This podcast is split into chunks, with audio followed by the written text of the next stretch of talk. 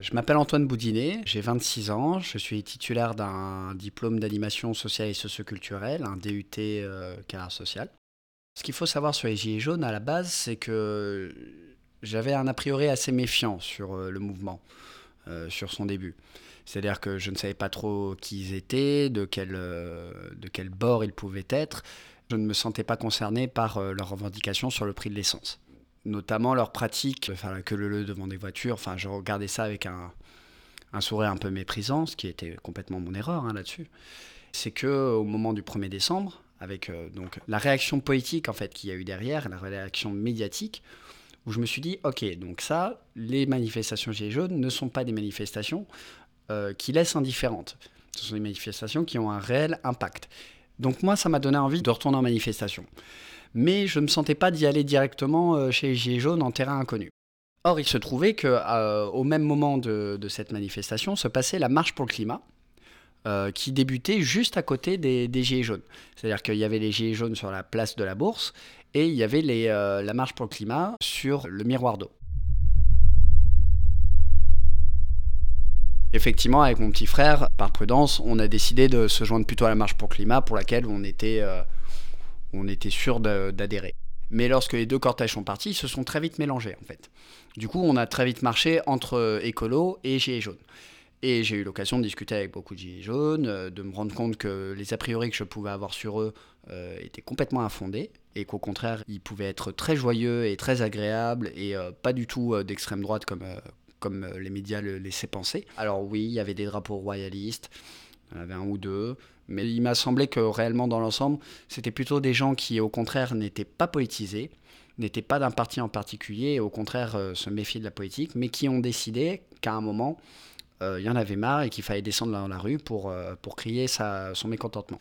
Ça se passait très très bien, euh, on chantait des chansons, on scandait des slogans, donc une manifestation, tout ce qu'il y a de plus classique, hein, très, très, très agréable, vraiment un bon moment, jusqu'à ce qu'on arrive sur la place Péberlan.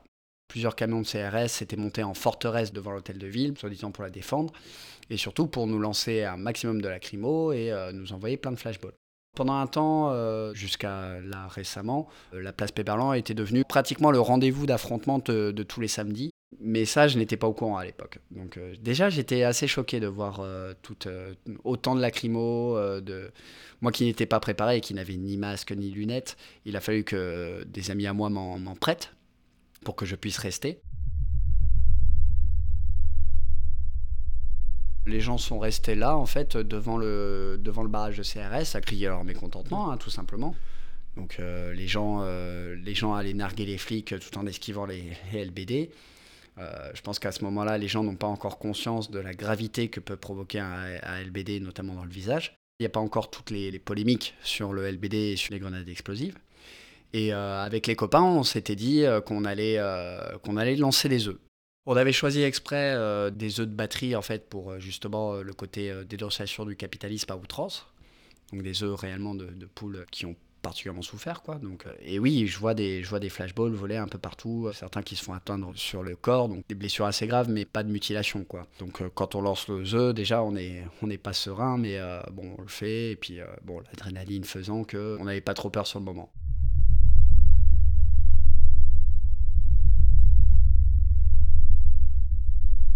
Fois qu'on a lancé nos œufs, on s'est, bon, c'était, drôle et tout ça. On avait deux douzaines, mais on s'est dit qu'il euh, y en avait marre de la lacrymo et on s'est, euh, on s'est éloigné pour aller se mettre dans un bar pour boire un verre. Quand on s'est retrouvé un peu plus au calme, on se rendait compte quand même d'à quel point c'était, euh, c'était chaud quand même. euh, Ce qu'on avait, rien que là, ce qu'on avait vécu, euh, toute cette lacrymo, euh, tous ces LBD qui volaient dans tous les sens, ce brouillard qui fait qu'on ne voit rien, même pas les, on n'a même pas de visuel complet sur les, sur les policiers. C'était assez anxiogène quoi. Mais à ce moment-là, j'ai pas encore été blessé. Et c'est que c'est qu'au moment où on décide de retourner là-bas, en fait, pour voir comment ça a évolué. Donc une heure après, la, la nuit était tombée à ce moment-là. Donc déjà, il y avait un énorme feu de barricade qui avait été fait, donc un feu d'au moins 2 ou 3 mètres, qui du coup avait enfin, marqué vraiment la, séparation entre les CRS d'un côté et les gilets jaunes de l'autre qui avaient reculé. Moi, assez inconscient du danger, je quitte mon groupe pour m'avancer, aller plus, plus en avant pour voir, partir en éclairant. Malheureusement, je m'avance peut-être un peu trop, j'ai ma part d'erreur hein, dans tout ce qui s'est passé, évidemment. Mais euh, pour moi, la plus grande part d'erreur n'est pas, pas de mon fait. Mais bon, effectivement, je m'avance et je me retrouve pratiquement devant le feu et j'essaie de voir de l'autre côté pour voir où, enfin, s'il y a des gens, est-ce qu'il y a que les CRS ou est-ce qu'il y a des gens. Bon. et à ce moment-là, je vois un objet qui roule à mes pieds.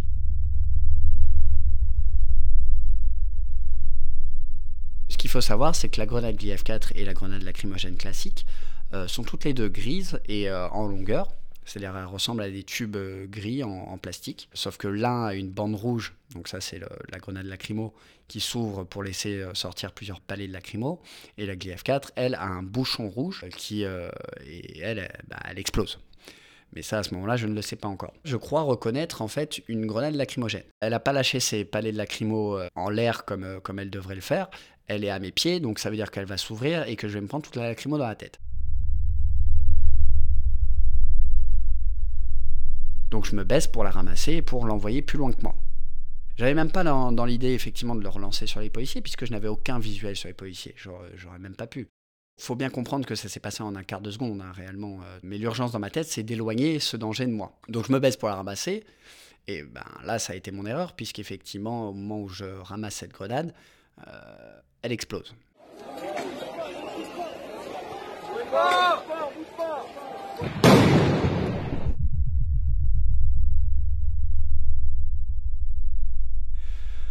Sur le moment, je me rends pas compte que ma main a explosé.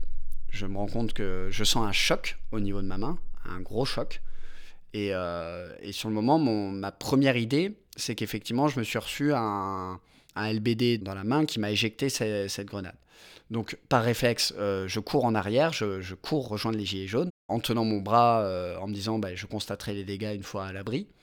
Mais c'est en revenant vers les gilets jaunes, euh, en arrivant devant eux et en voyant leur visage terrifié et s'écarter devant moi, pris de panique, que je regarde ma main et que je constate que non seulement elle n'est plus là, mais qu'à la place, il y a une masse informe, euh, dégoulinante de sang enfin, et de chair, euh, de chair exposée. On peut trouver sur Internet une vidéo on me voit arriver, justement, on me voit sortir du nuage de lacrymo, euh, on voit des gens s'écarter, on me voit arriver, et, et à ce moment-là, je hurle. Je hurle à m'en péter la voix, je hurle... et je hurle pas de douleur. Parce que sur le moment, mon cerveau, en fait, a coupé la douleur. Euh, l'adrénaline, et puis même c'est un réflexe, euh, un réflexe du cerveau qui, euh, qui l'empêche de, ressentir une douleur si intense qu'elle provoquerait une crise cardiaque. Donc sur le moment, j'ai pas mal. Par contre, c'est un cri d'horreur que je pousse.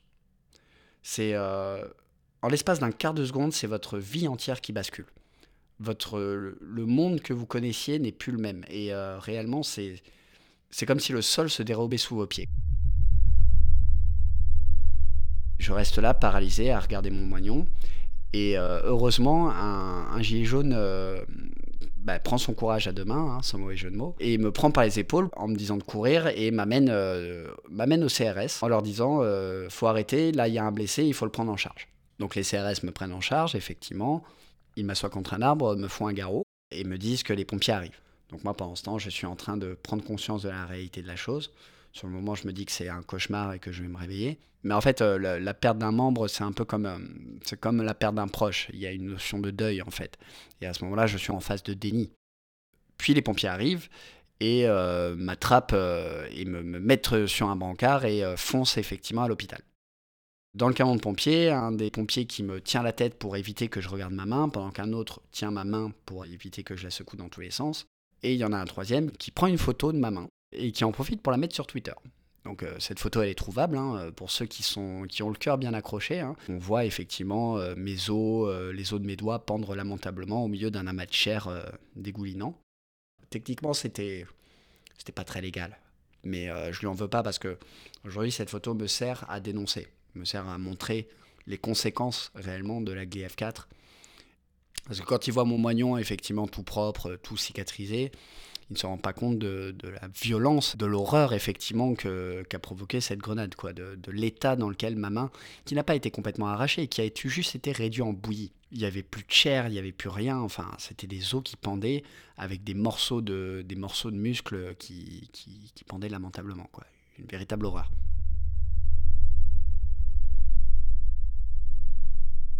Le camion de pompiers arrive à, l'hôpital. Euh, là, tout de suite, ce qu'ils font, c'est qu'ils découpent tous mes vêtements Parce que ce que je m'étais pas rendu compte, c'est que la grenade n'avait pas seulement explosé ma main, elle avait aussi envoyé plein d'éclats dans mes jambes, dont on peut voir les cicatrices encore aujourd'hui. hein. Alors ça a bien cicatrisé, mais il faut quand même se rendre compte que c'était des trous, euh, enfin des trous de 2 cm de largeur et de 1 ou 2 cm de, de profondeur, quoi. Enfin donc euh, des trucs assez conséquents. Donc ils découpent tous mes vêtements et en même temps me mettent un masque sur la tête pour m'endormir. Donc là je me réveille dans une salle de réveil. Euh, ma main n'a pas encore été amputée, elle a juste été euh, entourée d'un bandage pour que je ne puisse ne pas la voir et éviter euh, de perdre tout mon sang. Le médecin me dit que je vais être amputé et me demande si je souhaite contacter quelqu'un. Je ne sais pas trop pourquoi, mais la première personne que je contacte, c'est mon frère. Très certainement parce que ben, lui est encore sur les lieux, en fait, il m'avait accompagné. Et que bah, du coup, je me suis dit, si moi je perds ma main, je préfère pas qu'il y soit. Donc c'est lui que j'appelle en premier. Au début, il comprend pas bien, hein. il comprend pas euh, ce qui s'est passé. il- Enfin, il, il me demande de répéter plusieurs fois. D'autant que je l'avais appelé deux, trois fois euh, où il n'avait pas répondu. Donc j'imagine qu'il était en plein milieu de la lacrymo en se disant, il fait chier. Et quand il a raccroché, il s'est effondré littéralement au milieu de la lacrymo. Il n'avait plus rien à faire. Il étouffait, vomissait et pleurait en même temps euh, au milieu de la place Péberlan, jusqu'à ce qu'un gilet jaune l'attrape euh, lui aussi par les épaules, le mette à l'écart, lui demande ce qui se passe, et lorsqu'il lui explique, euh, le, gars lui dit Bah, Cours à l'hôpital, dépêche-toi. Donc là, il appelle ma tante pour lui dire ce qui s'est passé, et ma tante le conduit à l'hôpital, il fonce me retrouver. Entre-temps, moi, j'avais appelé une deuxième personne, c'était ma mère, qui est réellement en état de choc hein, complet. Euh, mais qui dit qu'elle arrive tout de suite. Je crois qu'elle a mis une heure et demie pour venir de Bayonne jusqu'à Bordeaux. Après l'avoir appelé, euh, je- ils me rendorment, donc euh, toujours avec un masque et tout ça, et me font passer sur la table de billard, sur laquelle je passe 2-3 heures, où je suis amputé. Les chirurgiens ont fait tout ce qu'ils pouvaient pour conserver le maximum de mon bras. Donc ils ont réussi à conserver mon avant-bras en entier. Ça veut dire que j'ai été coupé au niveau du poignet. Donc je n'ai plus de main, mais les os de mon bras en lui-même sont euh, intacts. Ils ont réussi à faire un espèce de papier cadeau avec mes chairs explosées pour recouvrir et pour fermer la plaie. Et donc je me réveille avec ça et, euh, et je me réveille en présence donc de ma famille, donc de mon frère, ma mère et ma tante, qui sont qui savent pas quoi dire. Euh, la première chose que je fais quand je me réveille, bah, j'ai mon nez qui me gratte et j'essaie de me gratter. Sauf que mon bras avait été en- endormi. En fait, j'avais une perfusion au niveau du coude qui endormissait tout mon avant-bras, qui fait que je ne pouvais pas le, je pouvais pas contrôler mon articulation. Donc, lorsque je lève mon bras pour me gratter le nez avec ma main droite, par réflexe, je me prends mon moignon dans la gueule. Ce qui me, ce qui me fait beaucoup rire à ce moment-là. Et ça a été le moment où je me suis rendu compte qu'en fait, l'humour permet quand même de, beaucoup euh, supporter en fait le, traumatisme, quoi. Ce qui fait qu'aujourd'hui, j'ai aucun problème. D'ailleurs, je travaille en ce moment sur un one man show euh, assez cool. C'est le lendemain que Libération, le premier, journal, euh, demande à, m'interviewer. Donc là, j'accepte effectivement euh, tout de suite. Alors entre-temps, je m'étais quand même un peu renseigné sur qu'est-ce qui s'était passé, comment je pouvais avoir perdu ma main simplement en allant en manifestation. Donc j'apprends l'existence de la GLIF4, de la GMD, euh, du fait que je ne suis pas le premier, je suis le cinquième. Enfin voilà, je, prends connaissance de tout ça grâce à l'or- à l'ordinateur que m'avait apporté ma mère. euh, je fais des recherches. Donc euh, Libération, j'avais pas encore décidé de montrer mon visage et de donner mon nom. Je préfère rester anonyme. Donc ils font ça, ils disent que mon prénom, ils prennent une photo de moi de dos. Et déjà à ce moment-là, il y, a des- rumeurs qui commencent à courir sur Facebook à me demander si c'est bien moi et tout ça. Donc je décide de mettre un post sur Facebook pour expliciter et pour dire oui, c'est bien moi que vous avez vu euh, la vidéo euh, en train de hurler. Euh, J'ai perdu ma main, donc voilà. Je les rassure quand même sur le fait que je suis encore en vie, que je vais bien. Et je ne m'en rends pas encore compte à ce moment-là, mais pendant ce temps, la vidéo où on me voit hurler la main en sang fait le buzz. Elle fait, le tour, elle fait le tour de France, voire même le tour du monde. Ce qui explique en grande partie la médiatisation derrière que j'ai pu avoir. Le lendemain, c'est France 2 qui demande à me voir pour, euh, pour passer sur complément d'enquête. Et eux préfèrent euh, ne pas laisser l'anonymat. C'est leur euh, politique, effectivement. Ils me disent on peut le faire, mais on vous conseillerait de ne pas le faire, ça aurait plus d'impact. Et ça a été le moment où j'ai décidé en fait de réellement entrer réellement en, combat contre, contre ces armes et contre ces grenades. C'est le moment où je me suis décidé, ok, bah, si je le fais, je le fais à fond. Et ça veut dire accepter toutes les interviews, ça veut dire euh, faire tout ce qui est en mon pouvoir pour pouvoir, euh, pour pouvoir lutter contre ça. Toujours à l'hôpital, euh, j'y suis resté 5 jours. Je reçois énormément de messages de soutien, de mes amis Facebook, de gens que je ne connais pas aussi, beaucoup. Et je reçois aussi des demandes de, de journalistes et tout ça. Et parmi toutes les demandes, j'ai cette personne. Cette personne me dit que je ne suis pas tout seul, qu'il y a d'autres gens qui, qui sont comme moi et qu'il essaye de les rassembler euh, pour, euh, pour monter un collectif pour euh, lutter contre, contre ces armes. Cette personne s'appelle Repin Pagès. Il a eu son pied bousillé par une GF4 lors de la ZAD de Bure, en fait, il y a un an et demi. Il était venu pour, pour manifester aussi. il y a eu une grenade GF4 qui a atterri directement sur son pied, en sachant qu'à ce moment-là, il portait des chaussures quand même de sécurité, donc des chaussures assez solides. On peut trouver une photo sur Internet où on la voit complètement explosée. Euh, il a un trou béant euh, sur le dessus du pied qui non seulement il n'arrive pas à le refermer, mais toutes les greffes qu'on a essayé de faire euh, pour, le soigner sont rejetées et ne fonctionnent pas. Donc aujourd'hui encore, il ne peut pas marcher sans béquille ou sans fauteuil roulant.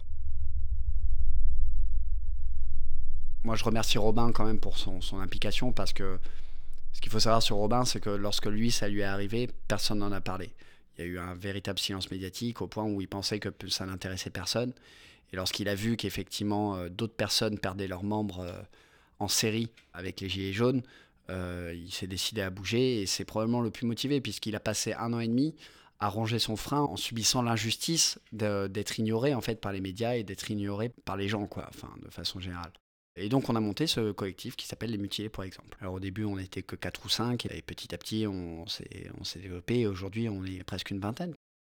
On décide de faire une première manifestation. Euh, il n'y a pas encore beaucoup de mutilés, on est, peut-être une dizaine, pas plus.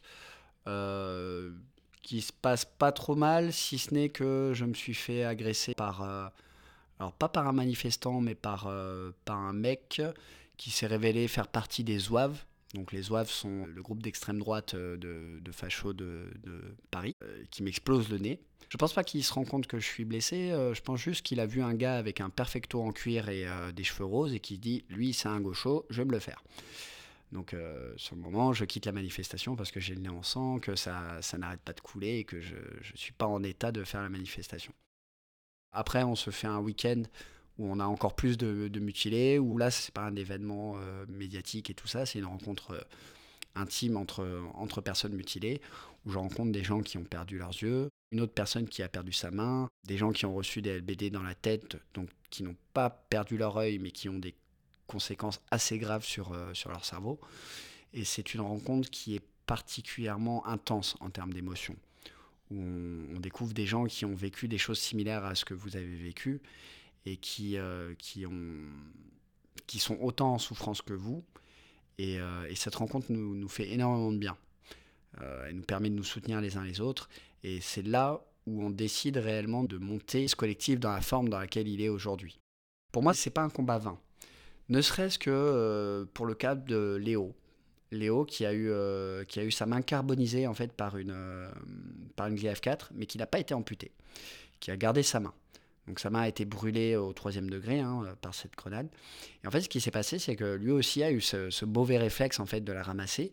Mais au dernier moment, il s'est souvenu euh, de mon histoire et de celle de mes, prédécesseurs et a retiré sa main au dernier moment. Ce qui fait que lors de l'explosion, euh, sa main a juste été brûlée. Alors lui s'en sort avec euh, donc des brûlures qui, qui, lui font mal, hein, qui le contraint à rester sous, sous morphine au point où ça le rend malade. Donc c'est pas, pas évident pour lui. Mais je me dis si au moins le fait d'avoir euh, parlé avec les médias a permis à quelqu'un de, ne pas perdre sa main, déjà pour moi, j'estime que ça valait le coup. Et c'est pour ça que je continue à faire ce que je fais, parce qu'effectivement, au-delà de la dénonciation, euh, il s'agit aussi d'informer les gens. Pendant longtemps, la GLIF4, le LBD 40, euh, même s'il était connu, on ne connaissait pas sa dangerosité et le fait qu'il pouvait crever des yeux tout ça, les gens n'en parlaient pas trop, euh, personne n'était vraiment au courant, enfin voilà, c'était mis un peu sous le tapis quoi. Donc nous, notre objectif, ça a été de faire en sorte bah, de le sortir de dessous le tapis et de le mettre bien au grand jour euh, devant tout le monde. Euh, c'est l'interdiction complète et définitive du LBD 40, de la GLIF 4 et de la GMD.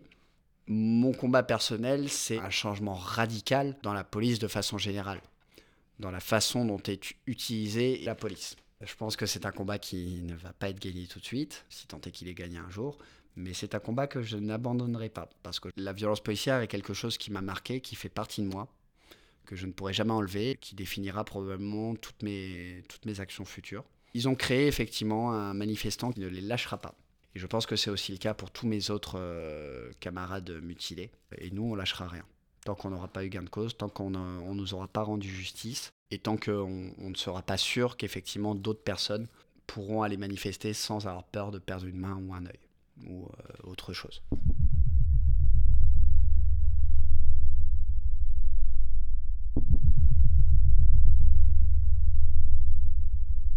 On a porté plainte avec mon avocat, euh, maître Jean-François Blanco, euh, donc qui a accepté de me défendre gratuitement. Lui, son but, c'est l'interdiction des grenades. Et qui m'a conseillé de porter plainte, pas contre le policier, pas contre X, mais contre M. Castaner et M. Lallemand. M. Lallemand, préfet de Bordeaux à l'époque où j'ai perdu ma main, qui a été récemment promu à Paris, comme préfet de Paris en fait, et qui est connu pour être un préfet ayant une, une doctrine particulièrement répressive. Nous, nous considérons qu'effectivement, euh, cette violence, elle est illégitime et injuste, disproportionnée et absolument pas nécessaire. Ma plainte donc leur était adressée euh, pour mutilation volontaire. Parce qu'avec mon avocat, on estime que cette fameuse décision d'arrêter d'acheter des f 4 mais de continuer à les utiliser tant qu'il en restait des stocks, est une décision catastrophique pour la sécurité des gens qui a entraîné ma blessure et celle de beaucoup d'autres avant moi et après moi. Donc pour nous, c'est un, un acte volontaire, motivé par des raisons économiques, qui aujourd'hui a entraîné des amputations de personnes. On considère que c'est ce qu'on appelle une mutilation volontaire. Euh, malheureusement, euh, l'enquête de l'IGPN a déclaré euh, un non-lieu. Alors, c'est pas fini. Hein, derrière, avec mon avocat, nous avons fait appel. Notamment, on se porte partie civile et on saisit un juge d'instruction. Derrière, on va passer à un niveau supérieur. Et en vrai, on se doutait avec mon avocat que ça n'allait aboutir à rien. On continuera euh, juridiquement euh, aussi loin qu'il le faudra et, et on ira aux plus hautes instances s'il le faut, jusqu'à la Cour européenne s'il y a besoin. J'ai plus de main droite, mais j'ai ce qu'on appelle le membre fantôme, ce qui fait que même si elle n'est plus là, je la sens encore. Je sens des picotements dans une main qui n'est plus là. Euh, de la, du poignet jusqu'au bout des doigts. Quoi. C'est une sensation constante, permanente, et il n'y a pas vraiment de règle pour ce qui est du membre fantôme. Il y en a où ça leur fait pas du tout mal, il y en a qui ne l'ont pas du tout, il y en a où ça fait tellement mal qu'ils en deviennent fous, donc faut s'adapter en fonction. Il y en a où ça finit par disparaître, d'autres qui ne l'ont pas pendant des années et un jour, on ne sait pas pourquoi il apparaît.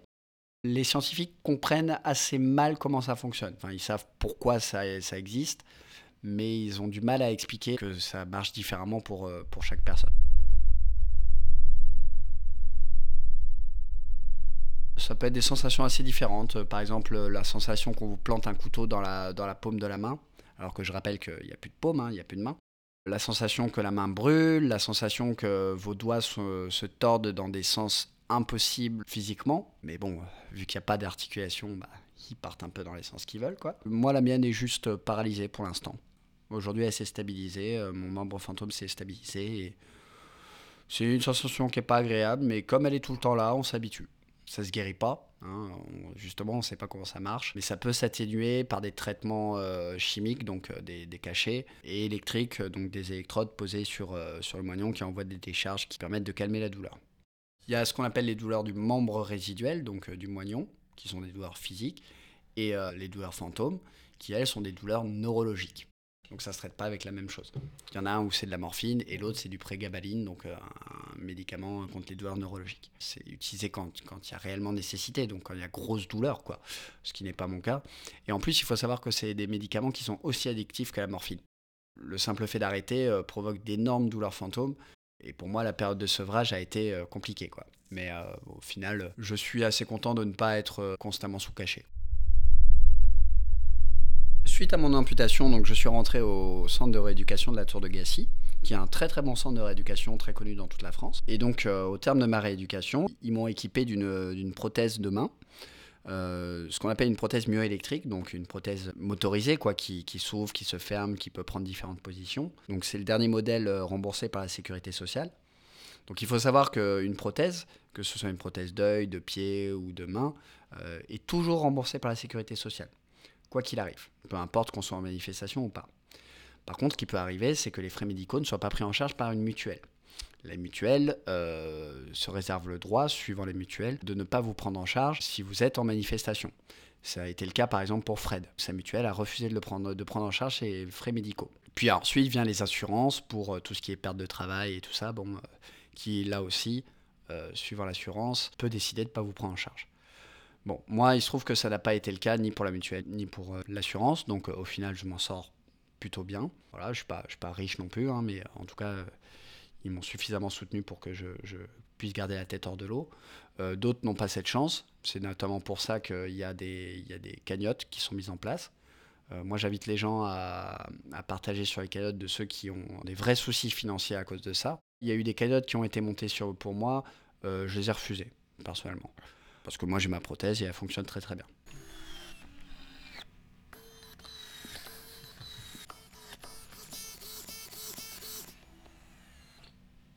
D'ailleurs, cette prothèse, elle fonctionne grâce à des capteurs en fait qui sont pas plantés dans ma peau, hein. ils sont juste posés sur ma peau euh, dans une espèce de gant où je vais enfiler mon moignon. Du coup, les, électrodes sont posées sur mes muscles.